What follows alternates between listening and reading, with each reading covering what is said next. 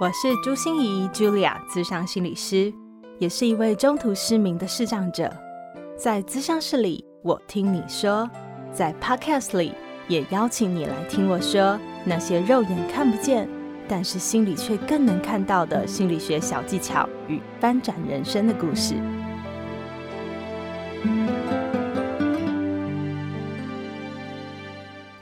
Hello，亲爱的朋友，你好吗？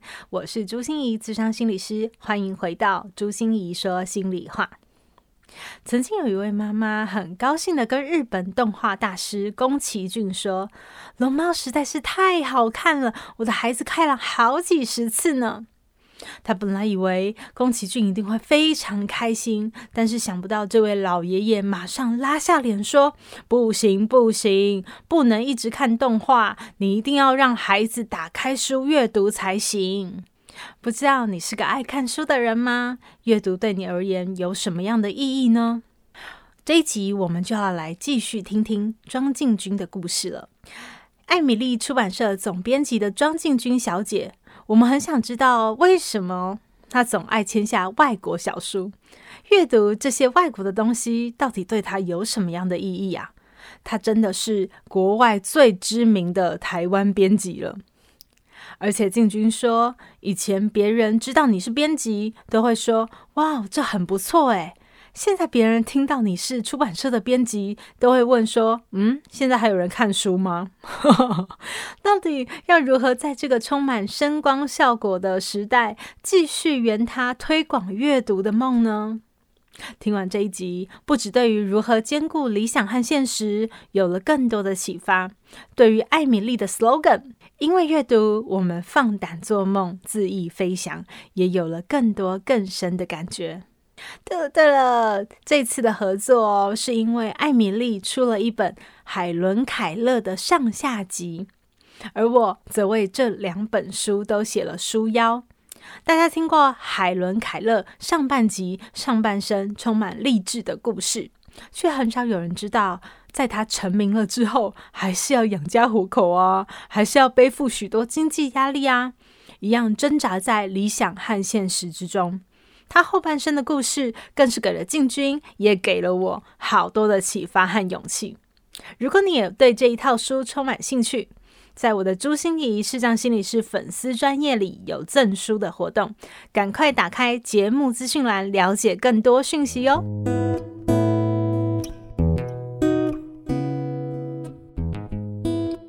所以，我们这一集又再邀请到我们的敬君跟我们聊聊书的这件事情哦。但是我想要先跟大家说，我跟敬君的认识是因为海伦凯勒这一本书的，是因为艾米丽呢想要出海伦凯勒的这一本书，然后就找到我来帮忙写书腰哦的这件事，所以我们才会结缘。那其实我就觉得非常非常的好奇。为为什么艾米丽？这本书应该已经很久很久很久了吧？为什么会想要在这个时候出这本书啊？我从很小的时候看到那个海伦凯勒的自传，那孩子看的那个自传，嗯，我就非常的震惊，嗯，嗯，就是哇，怎么有一个人这样？他看不到、听不见，他却可以继续学习，嗯，他可以念书，然后可以说演讲。我那时候其实那个印象，我觉得好像就一个种子，就是在我的脑身体里面。嗯，所以当我后来，因为我我们还艾米有一个部分是出那个经典文学啊，嗯，经经典的作品，然后我就突然想，哎，我为什么不出海伦凯勒？那其实老实说，我在出之前我没有看过完整版的海伦凯勒的传记，嗯，就糊里糊涂就觉得我要出。就我小时候就看那种故事版嘛，那我们就开始翻译翻译，然后后来发现它不只是有大家所熟知的前半生的故事，它有后半生的故事，就是他成功广为全球的人知道之后，那他的人生是什么？他后半生发生了什么事情？对，好像一般人我们都只知道前半生，对不对？就像大家都喜欢听我那个克服失明的故事，但是都不会知道我们后面又发生了什么。对，就是这样。嗯、然后我就，哎，我们就把他后半生也翻译完之后，我看完之后非常非常的震惊。嗯，嗯，就会发现海伦凯勒真的非常努力，那我就觉得他给我很大的鼓励，就是他他这样都这么都这么努力了，这么乐观，嗯，很多遇到很多的挫折，他还是继续往前走。那我们的人生，我们有这么多的，我们就有这么多优点，这么多的优势，那我们什么还要就，就根本没有资格自怨自艾啊？嗯，就觉得然后人生其实是有很多很多的可能性。所以它真的是一个人生励志书，哦，真的很励志。对，那可是对你来说，翻译完后半生会让你觉得更真实，对不对？对，非常真实。所以有什么样的让你印象深刻的故事可以跟我们分享？其实他后半生里面有提到，就是因为他要养家活口嘛。对对，因为他并不是克服残缺就可以了，我们之后还要养家活口。真的，他那么有名，好有，其实后来有有事业家就是非常欣赏海伦凯勒。赞助他的人生，就是赞助到他到死。他，但他赞助的是海伦凯勒这个人，他并没有赞助苏立文老师，并没有赞助其他帮他工作的人。嗯，所以海伦凯勒不只需要这笔钱啊，他需要的是他可以养活所有的人。嗯，所以他一开始其实他很有骨气把这笔钱拒绝。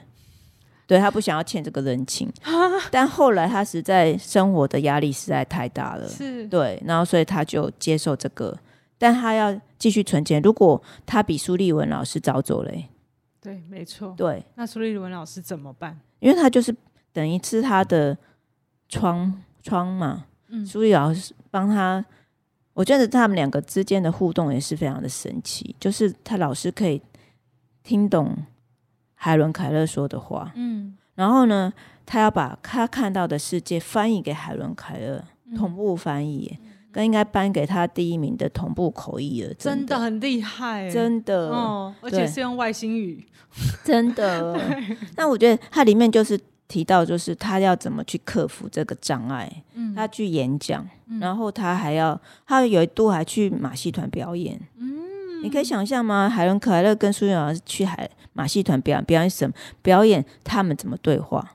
嗯嗯。海伦凯勒他如何？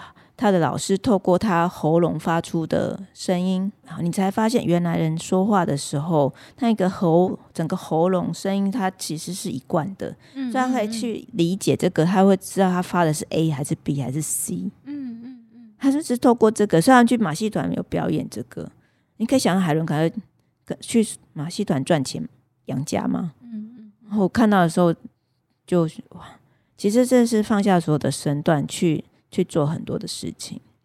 静君在上一集啊也提到说，哎，其实最让你觉得辛苦的，或者让你觉得最不喜欢的，其实是出版里面现实的那个部分。对，现实。对，嗯、可是你看到海伦凯勒的后半集，你看到他为了现实，为了要让自己能够好好的活下来。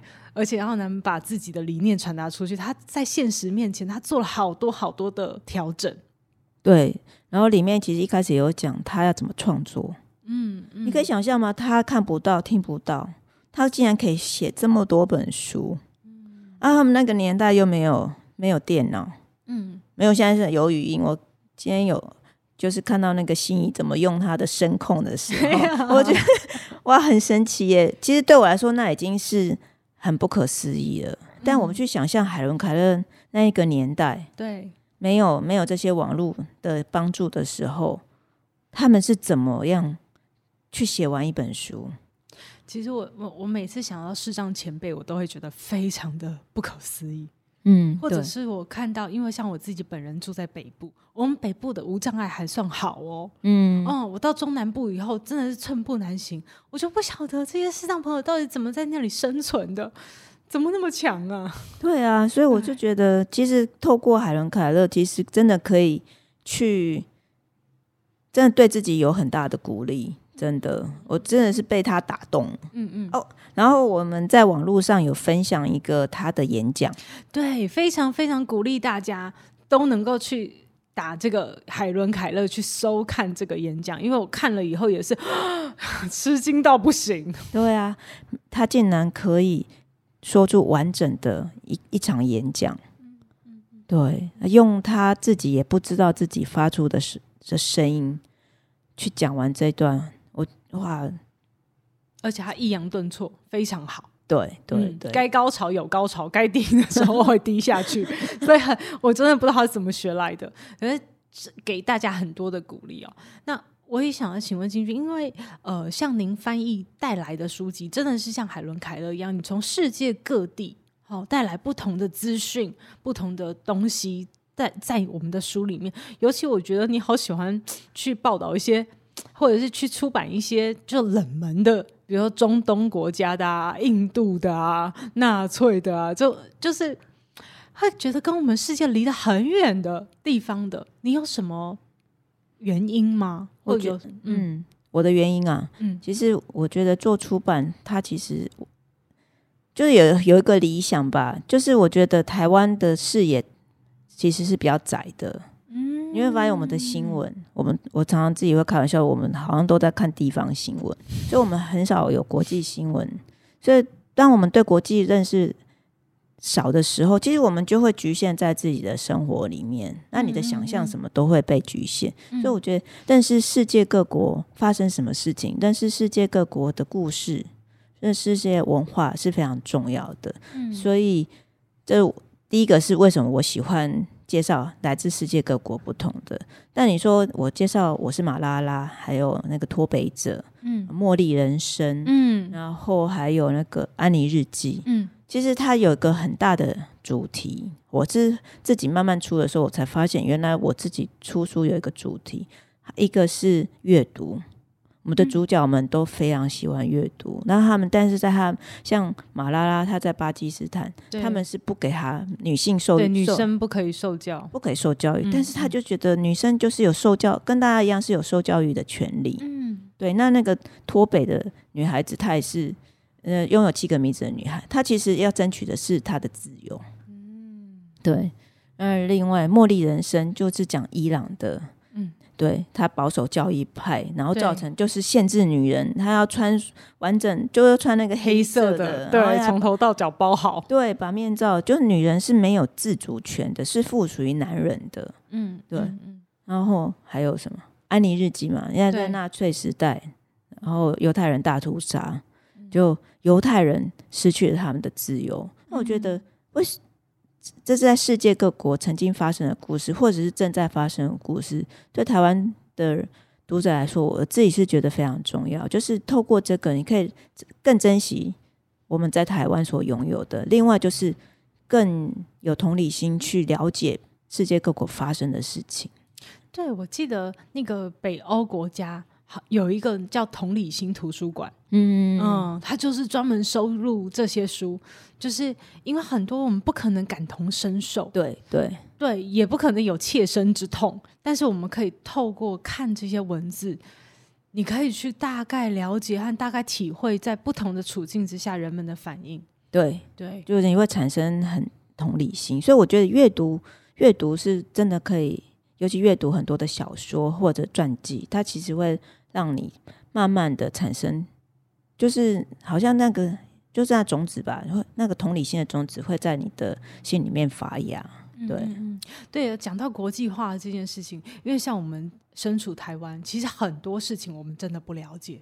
嗯，我还记得你那时候有提到一个呃穿着条纹衣的男孩，这件事情真的就凸显了我们的无知。哦，对啊，而且这这犹太人大屠杀。台湾的，我觉得历史课本可能顶多就是一句话，一句话带过去吧。所以其实我们都不是很了解。那我出穿条纹衣男孩的，就是很久以前出穿条纹衣男孩之前，我出过另外一本叫《我愿意为朗读》。那后来就出了穿条纹衣的男孩。其实我我我必须承认，我在出这书的时候，我对那个犹太人大屠杀。没有这么了解，我只知道这个一些历史的故事，但我并不是这么深刻的了解它到底对犹太人来说造成什么样的灾难，造成什么样的痛苦。嗯，那我们那时候穿条纹衣男孩，我们还做那个赠品，那个手机插，然后就有一个穿，就是一个小男孩穿的条纹衣，有然后那个胸口有个五芒星，然后他竟然面他就面带微笑，然后就送去国英国送神了。送审之后，他们就大怒。他说：“你们把犹太人大屠杀当玩笑吗？怎么会一个穿五五芒星那个球衣的孩子，他会微笑。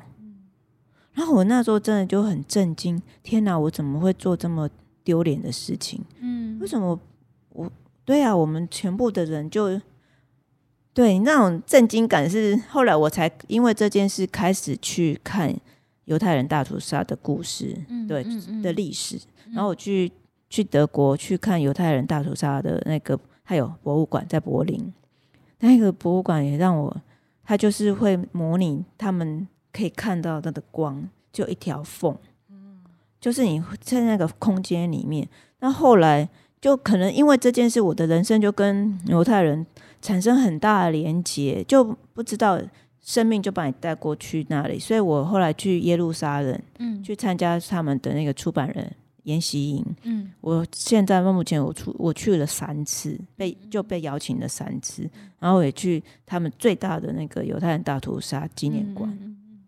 去看到底那那时候在世界各国的犹太人发生了什么事情，所以我觉得好像他就是因为这件事情，然后把你带过去，去不知道那种有时候是一种命运的安排吧。然后我是台湾第一个出以色列小说的编辑啊，以前没有人出过。那时候我出阿摩斯的时候，就是我同事跟我说：“诶，那个。”以色列在台办事处的人打电话给你，我想说干嘛打给我？然后我接的那个电话，他们就跟我说：“谢谢你出我们以色列重要的文学家的作品。”他说：“以前从来没有人出版过。”嗯，我才发现哦，原来我做了这件事情，因为我纯粹就是哎，我觉得他写的很好，很重要。那台湾很少人看以色列的小说，我就觉得哎，那我们来出看看，就纯粹就是这个。对。可是我觉得这有这样子的概念，真的很多人都不觉察，你知道吗？就自己，我们自己是一个井底之蛙，但是都不知道自己是井底之蛙，还在那里面呱呱的很快乐，这样。对呀、啊。然后可是你飞出去了以后，或者是你看到更多的事情的时候，你才发现原来自己那么的渺小，而那个渺小，你知道会有一种力量，就是你会很想要长大。真的，我觉得台湾其实一点都不小，嗯嗯，又很渺小，又一点不小，嗯。那因为台湾以前只看中国嘛，嗯，然后就觉得中国有十三亿，我们才两千三百万。但你走出世界的时候，就会发现，我我真的很多的经验，韩荷兰出版社、北欧出版社听一听到台湾有多少人，土地有多大，他说台湾很大嘛。他们就觉得，哎、欸，台湾那为什么他一直好像他觉得台湾人一直说自己很小，嗯，那后后来我们去去思考，为什么台湾人只觉得自己很小？因为我们都一直跟中国比啊，就会觉得自己很小。是。我们的人口跟澳洲一模一样，对，澳洲人就说，哎、欸，你们跟我们一样大，我们那澳澳洲的在国际的声音比我们更大，嗯嗯嗯，被很多人看见，嗯嗯。但我们是同相同的人口数，诶，荷兰人人口还比我们少，北欧很多，那他的声音可以这么大，因为他们不觉得自己很小啊，他觉得自己很重要。当你觉得自己很重要的时候，你就会努力让自己被看见。但我们好像还不知道这个核心价值在哪里。那我觉得透过阅读，其实慢慢你去理解世界各国，然后你让你才会有一个了解什么是核心价值吧，而不是那盲目只在追求。很奇怪的被看见的方式。嗯，讲到让自己被看见的这一件事哦，我也会想到说，因为进军也很多次提到，就是你也会很喜欢参加一些聚会，对不对？对，对出版人的聚会，对，国对。然后，呃，你要飞，你要飞到世界各国。你原本就是一个这样子的人吗？我其实我是一个非常害羞的人。对 对对，只要认识我的人，他大概就会知道我真的是很害羞，但我就是非得把自己推出去不可。哦，我现在想到一个我很害羞的一个实证，嗯，像我们现在讲 Podcast，对不对？嗯嗯、好像讲的好像很流利，对啊对。你知道我人生第一次啊，去讲讲广播的时候，我只讲了一句，嗯，三十分钟，哈。我，我那时候去，因为我那时候翻译《BJ 单身日记》嘛，然后然后我又是编辑，所以公司就说：“哎，有要那本书后来卖的很好，所以就是被邀请去广播。我我那时候从来没有去过广播，我紧张到不行。结果那个主持人还蛮有名的，但我现在忘记了。嗯、然后他就呱啦呱啦讲讲，然后大概主持人有一个特点嘛，他发现你不太敢讲话的时候，那他他又是及时的，他是 online 的，对，他就要拼命，他就拼命讲讲，对，所以我只讲了嗯。因为我他他在等我的时候，我都讲不出话来。哎呀呀！整个三十分，呃，我人还在现场哦，我，然后我就讲嗯，然后就他就发现，哎，你这个人怎么不能讲啊？对，接不了球嘛。对对对，所以他就只好只好一直讲讲讲，然后他又好可怜的主持人哦。然后尝试了两三次做球给我，我就嗯啊啊，那他就开始又开始讲，因为他线上的他又不能等我，然后我就。整个人啊，哦，真的是挫败，就是怎么怎么会这样子？然后我什么什么话都没讲，我就是一个一块石头。哎、对啊，所以这样子的状况，你知道我，我听到你这样的状况，都会想到我的个案呢。我的很个案很多这种经验，类似比如说上台演讲啊，或者是出去跟人家社交啊的这种创伤经验，他们就很容易变成社交恐惧。嗯，对啊、哦。可是你看你现在非常不一样 哎，是是为什么？后来只要同事叫我上广播，我都去。嗯，因为我觉得那只是第一次嘛，不敢讲。那就是，可是我很喜欢广播啊，我这个人超热热爱广播的，我很喜欢声音这件事情，所以我很喜欢 audio 那个有声书，我很喜欢听广播，嗯、到现在还是这样。所以我就就是说，那他们说，哎，要不要去上？那我就会说好。那第二次还是。很紧张，但第二次可能就讲可以讲五句话、三句话、五句话。嗯、那我觉得有一个很好的训练，那时候《哈利波特》很红的时候，对对对对对对。我们我一个月要上很多广播，还有媒体通告啊，上电视啊。那因为公司大部分编辑都跟我一样很害羞嘛，嗯，那我已经开始慢慢被训练，所以我就觉得啊，要去这个，我就觉得哎，我没去过什么，所有的广播电台长什么样，我都很好奇，就是中广。中广啊，News 九八，然后警广啊，教育电台，因为我就很好奇人家电台长什么样子，因为我是一个很喜欢广播的人，所以我就说好好，我就是我完全不拒绝，百分百接收，它多大或多小，地方电台、环环宇电台什么，我全部都去上。对，可是那时候脑内应该有非常多小剧场吧？就是比如说我表现不好怎么办？等一下我讲话不不好怎么办？流不流畅？然后他他问我什么问题，我不会回答怎么办？你会有这种很多小剧场吗？没有哎、欸，因为其实你讲，比如说讲同样的事情，要宣传书嘛，那其实书最了解就是你啊，你只是还不知道怎么去表达，但他几乎很少问到我不不知道的事情。嗯嗯嗯，对哦，我我很紧张，是我之前上杨照跟张大春的节目，我会很紧张，因为他们就书读的很多啊，是啊，那个我就会紧张。然后他们有时候突然问我对哪一些哪个文学作品的看法的时候，那那个我就会很紧张，因为我就是知道我自己阅读量没有他们大，我也没有办法像他们像学者一样可以把一件事情讲的那么完整。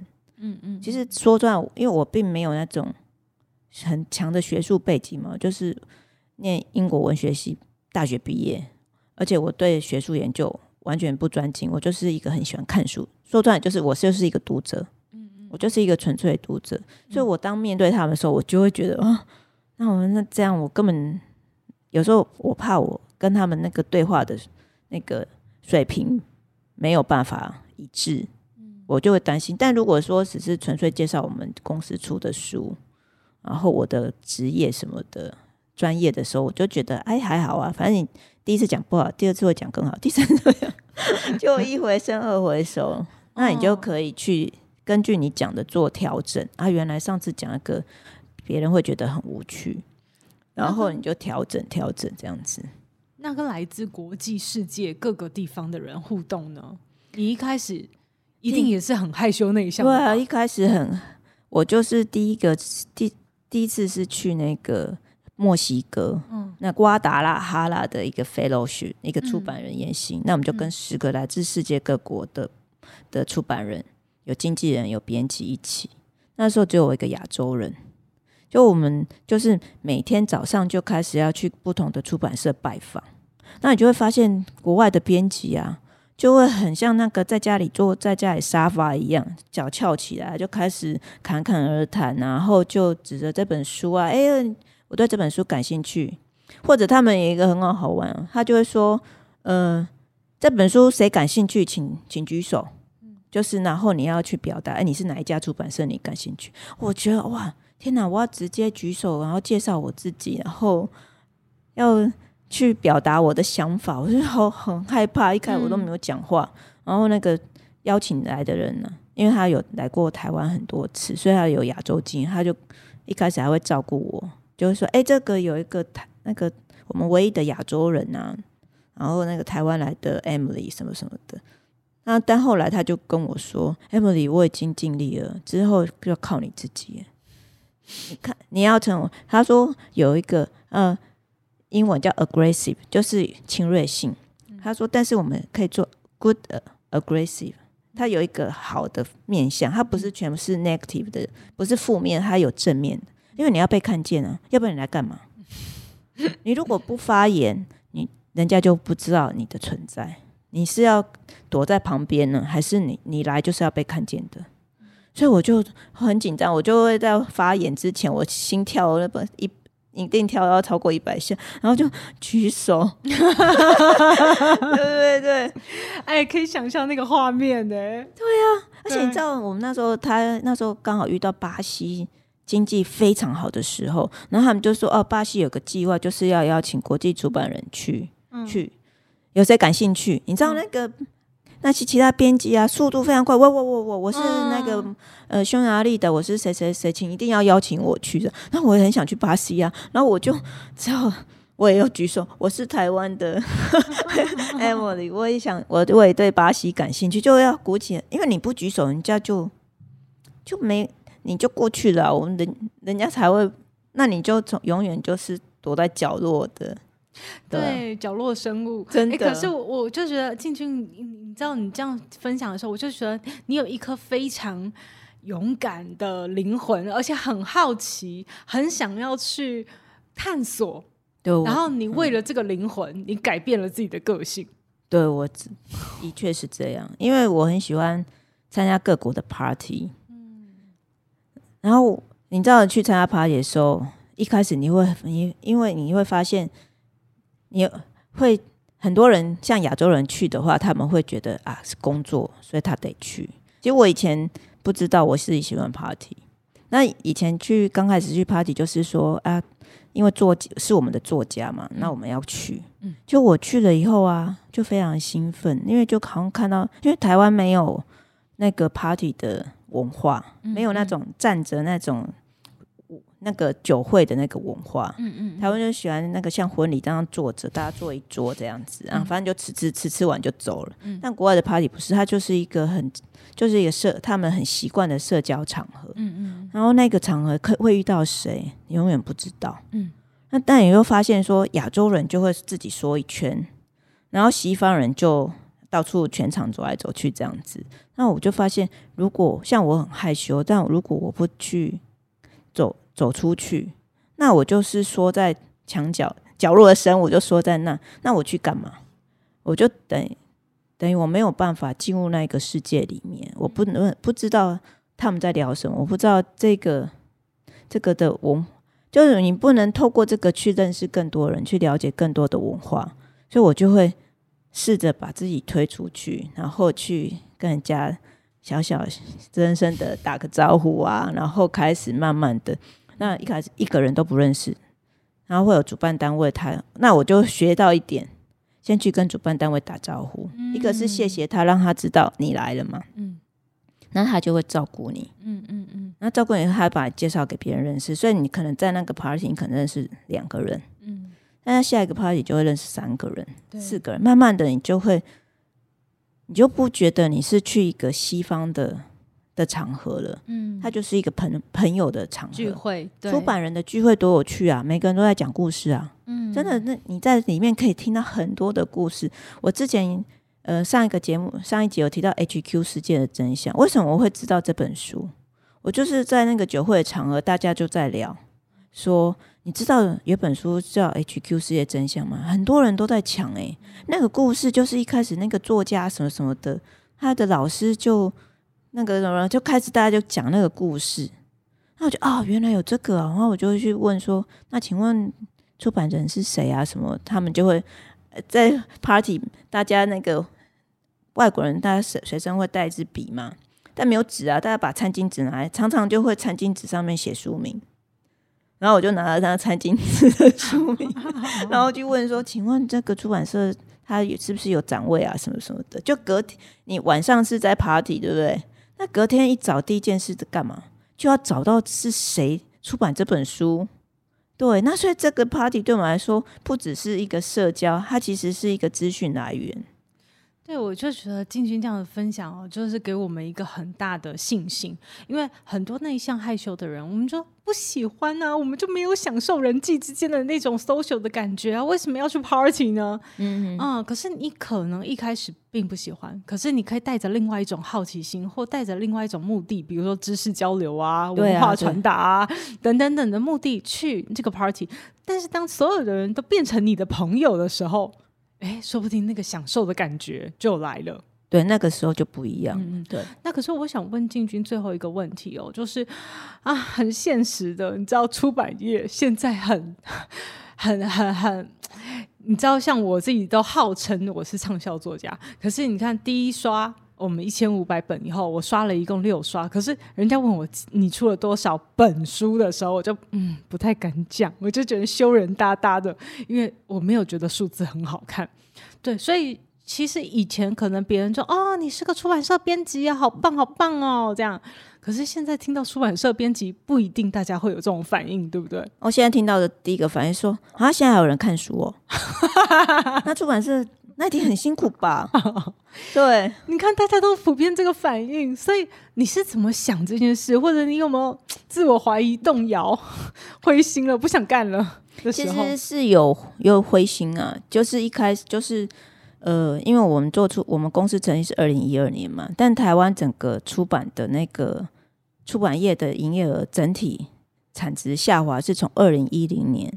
呃，二零一一年到二零二年是整个砍半的，嗯，就是整个的营业营收是砍半的，嗯，就表示说很多人不买书了，很多人不看书了，是。那尤其小说就更更多人不看，因为这十年就遇到那个智慧型手机，嗯，就兴起，然后那个网络电视，然后 OTT 平台的兴起，所以你很多的娱乐时间是被占据了，嗯，那。还有一点就是，现在你要不只是出版啊，你在其他产产业你要被看见，因为你平台太多了，媒自媒体太多，所以很多的销售额不只是书哦，都都下滑了。那你要成名，艺人连艺人要成名就更难了，因为你你很难被看见呐。对，所以在这样的时代的时候，其实会会想，那没有人看小说，那我要怎么办？